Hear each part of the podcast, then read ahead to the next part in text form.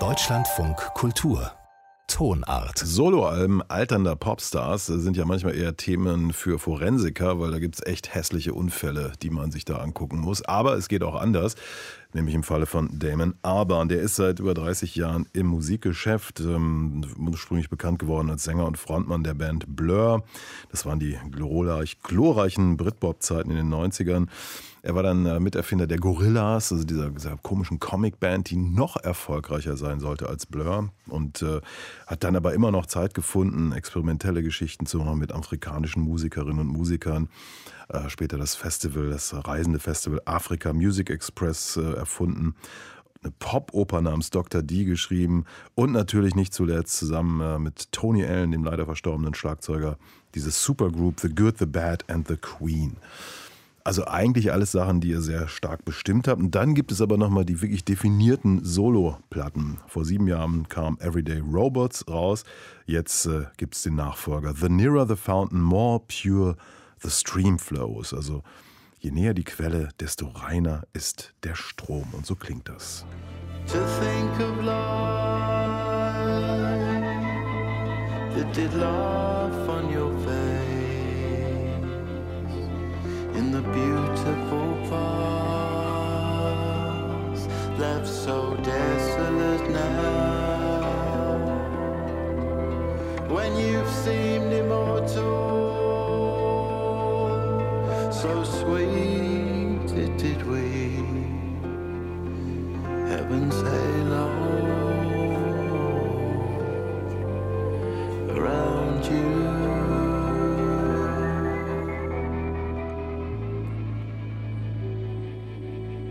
Ja, kleiner Eindruck hier. Das ist äh, aus dem Titelstück des neuen Soloalbums The Nearer the Fountain, More Pure the Streamflows von Damon Albarn. Und äh, über die Platte will ich jetzt mit unserer Musikredakteurin Juliane Reil sprechen. Schönen guten Tag. Hallo. The Nearer the Fountain, More Pure the Stream ist als Orchesteralbum angekündigt. Ähm, es waren zwar Streicher zu hören, äh, aber das hat man oft und das ist auch kein Orchesteralbum. Nein, also es gibt keinen symphonischen Sound auf diesem Album. Wer jetzt also Sting und die London Philharmonics sowas in der Art erwartet hat, der wird Gott sei Dank enttäuscht. Äh, von der Größe könnte das nominell auch ein Trio oder ein Quartett eingespielt haben. Ähm, das mag daran liegen, dass die Aufnahmen vom Lockdown im letzten Jahr unterbrochen wurden ziemlich auffällig auf dem Album ist, dass das Orchester nicht im Zusammenklang zu hören ist oder nur selten im Zusammenklang wirklich zu hören ist und dass sehr oft Samples im Loop eingesetzt werden. Ähm, es könnte aber auch an der Eigenart von Damon Alban ganz einfach liegen, nicht unbedingt das Erwartbare, das Naheliegende zu machen. Er hat ja auch gern mit Jazzmusikern zusammengearbeitet, aber seine Musik hat sich nie nach Jazz angehört. Vor sieben Jahren gab es ja dieses erste Soloalbum Everyday Robots, auch äh, melancholische Pop-Songs drauf. Ich habe das einmal gehört und dann äh, nie wieder, ehrlich gesagt. Ich fand es unspektakulär, ähm, aber natürlich äh, ordentlich gemacht. Natürlich auch ein, zwei herausragende Songs drauf, muss man ehrlich sein. Ich habe das Gefühl, The Nearer the Fountain, More Pure the Stream Flows schließt ja an irgendwie, weil äh, viel mehr Melancholie geht nicht. Ja, da gebe ich dir absolut recht. Ähm, auch was du sagst im Hinblick auf das Unspektakuläre, da schließt The Near the Fountain tatsächlich an. Es ist ein kurzes, unaufdringliches Album. Damon Alban kommt nicht mal ganz auf 40 Minuten tief, tief melancholisch, als ob man da in kalten Gummistiefeln steckt, in denen das Wasser halb steht. Ähm, und die Musik ist allerdings sehr viel undurchsichtiger noch als Everyday Robots. Das sind wirklich mehr Soundscapes, die man da hört, die auf Improvisation basieren. Da taucht mal ein jazziges Saxophon auf, eine alte Drummaschine ist sehr charakteristisch auf diesem Album. Field Recordings mit Meeresrauschen, versprenkelte Elektronik, getragenes Klavier und dann auch immer wieder die Kakophonie von Holzbläsern, die keine Angst haben, die schrillsten Töne da reinzupfeifen.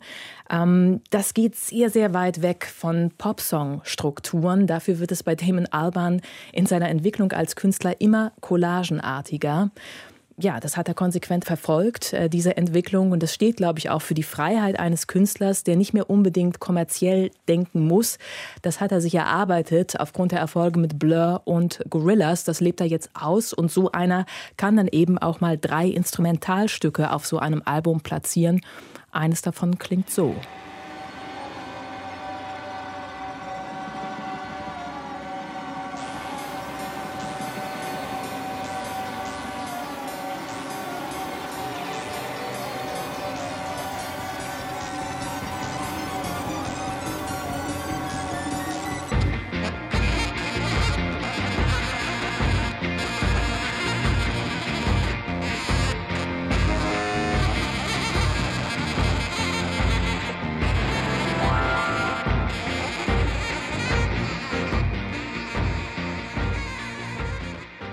Damon Albarn hier, kurzer Auszug aus dem Stück Combustion. Bei den Instrumentalstücken hatte ich ein bisschen den Eindruck, der fällt einfach kein Text ein. Äh, also Verbrennung heißt ja das übersetzt.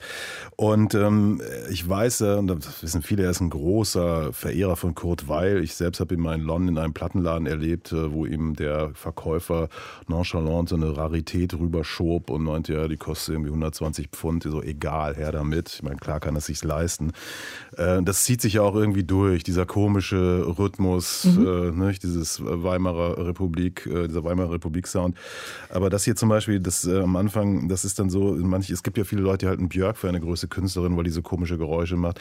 Mich, ich, ich finde das irgendwie nicht überzeugend und bin froh, dass es äh, immerhin doch ein paar Pop-Elemente auf dieser Platte gibt. Ja, aber trotzdem das, was wir gerade gehört haben, das ist doch interessant, dass sich das eigentlich wie die frühen Blur anhört, dass man diese Holzbläser hört, die eigentlich so eine Karikatur zwischen Sgt. Pepper oder frühem 60er Soul spielen. Das könnte man auf einem frühen Blur-Album gehört haben. Und genau das sind für mich dann so eine Art von Pop-Moment, die immer wieder auf diesem Album auch auftauchen. Das vorletzte Stück Polaris, das ist etwas, was man bei den Gorillas hören könnte, melodiöser und mit so einem Housebeat unterlegt.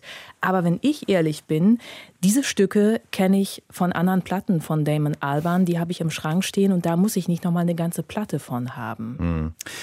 Der Meister hat ja schon äh, immer gerne seine Meinung zu allem Möglichen gehabt und das auch geäußert. Äh, das letzte Album von The Good, The Bad and The Queen war ein Kommentar zum Brexit. Auch sehr melancholisch, aber mhm, ja. sehr überzeugend, ja. wie ich fand. Ja. Bei Everyday Robots, da ging es um äh, ja, einen kritischen Blick auf die moderne Medienwelt. Der Titel des aktuellen Albums also je näher die Quelle, desto reiner der Strom, hört sich dagegen ja fast schon philosophisch an. Ähm, ich meine, er ist ja auch nicht mehr so jung, also ein Blur Rotzbengel sowieso nicht. Ähm, jetzt haben wir hier einen alten weisen Mann plötzlich, also nicht weiß, sondern weisen Mann. Weisen Mann, ja. ja. ja. durchaus. Also damit kokettiert er auf jeden Fall. The nearer the fountain, more pure the stream flows. Das ist aus einem Gedicht von John Clare. John Clare, ein englischer Naturdichter des frühen 19. Jahrhunderts, äh, der Damon Albarn anscheinend ziemlich geprägt hat. Auf dem Album sind aber auch eigene Songtexte von Damon Albarn zu hören, die auch von Naturbeobachtungen handeln. Zum Beispiel der Song The Cormorant. Ähm, der Kormoran, der Erzähler des Songs, der beobachtet einen Kormoran und der Vogel wiederum den Erzähler, ähm, wie dieser Erzähler in den Abyss, in den Abgrund stürzt. Da kann man natürlich jetzt viel rein interpretieren, was dieser Abgrund sein könnte. Pandemie, Klimakrise. Ich überlasse das mal anderen. Ähm, ich habe mich mit den Texten so weit auseinandergesetzt, dass ich da rauslese, dass es sehr viel um Abschied geht, glaube ich, auf dieser Platte. Vielleicht ist es auch kein Zufall. Letztes Jahr ist diese Platte entstanden unter den Eindrücken der Pandemie und du hast ihn schon erwähnt, Tony Allen, ein langjähriger musikalischer Wegbegleiter von Damon Alban ist gestorben. Für mich zeigt dieses Album, dass sich Damon Alban auch auf textlicher Ebene weiterentwickelt und eben nicht mehr der spöttische Junge von Blur ist, der sich über die Leistungsgesellschaft lustig macht. Ja, dieser Tod von Tony Allen, der muss ihn sehr, sehr getroffen haben. Mhm. Also Beobachter äh, trugen mir zu, dass er in sehr, sehr schlechter Verfassung war, tatsächlich. Also nachdem es ihm ja jahrelang relativ gut ging. Äh, wohl auch medikamentös wurden da so manche Dinge bei Damon Albarn eingestellt, aber äh, der ist wohl richtig abgestürzt und äh, das erklärt mir vielleicht auch so ein, dieses Finish von diesem Album so ein bisschen. Ich weiß nicht, wie es ihm heute geht. 53 ist er jetzt. Ähm, ja, im Pop ist man eigentlich ein alter Sack. Ich finde, das hat er eigentlich immer ganz gut vermeiden können, weil er sich ja auch stets so weiterentwickelt hat der ist natürlich, hat nichts mehr mit dem 20-Jährigen von Blur äh, und den arroganten Geschichten von damals zu tun. Äh, er ist irgendwie eine coole Socke, das kann man doch sagen, oder? Mhm. Ja, weil er sich weiterentwickelt hat. Ähm, also dieses Album Damon Alban, was er da zeigt, das ist nicht peinlich. Das ist auch im Vergleich zu vielen anderen Männern seines Alters, die noch Alben herausbringen, ist das ähm, ja nicht im Bemühen entstanden, noch jung wirken zu wollen oder sich zu wiederholen, das Zeug zu machen, was man auch vor 30 oder 20 Jahren rausgebracht hat. Und er scheint auch nicht unter dem Druck zu stehen, sich permanent neu erfinden zu müssen. Also mich reißt dieses Album nicht vom Hocker, aber ich finde es äh, anerkennungswert, dass es die Entwicklung eines Künstlers ist, der eben in Würde und mit Coolness altert. Sagt Juliane Reil über The Nearer the Fountain, More Pure the Stream Flows, die neue Platte von Damon Albarn. Heute ist sie rausgekommen. Dankeschön. Und äh, wir hören das schon erwähnte Stück Polaris.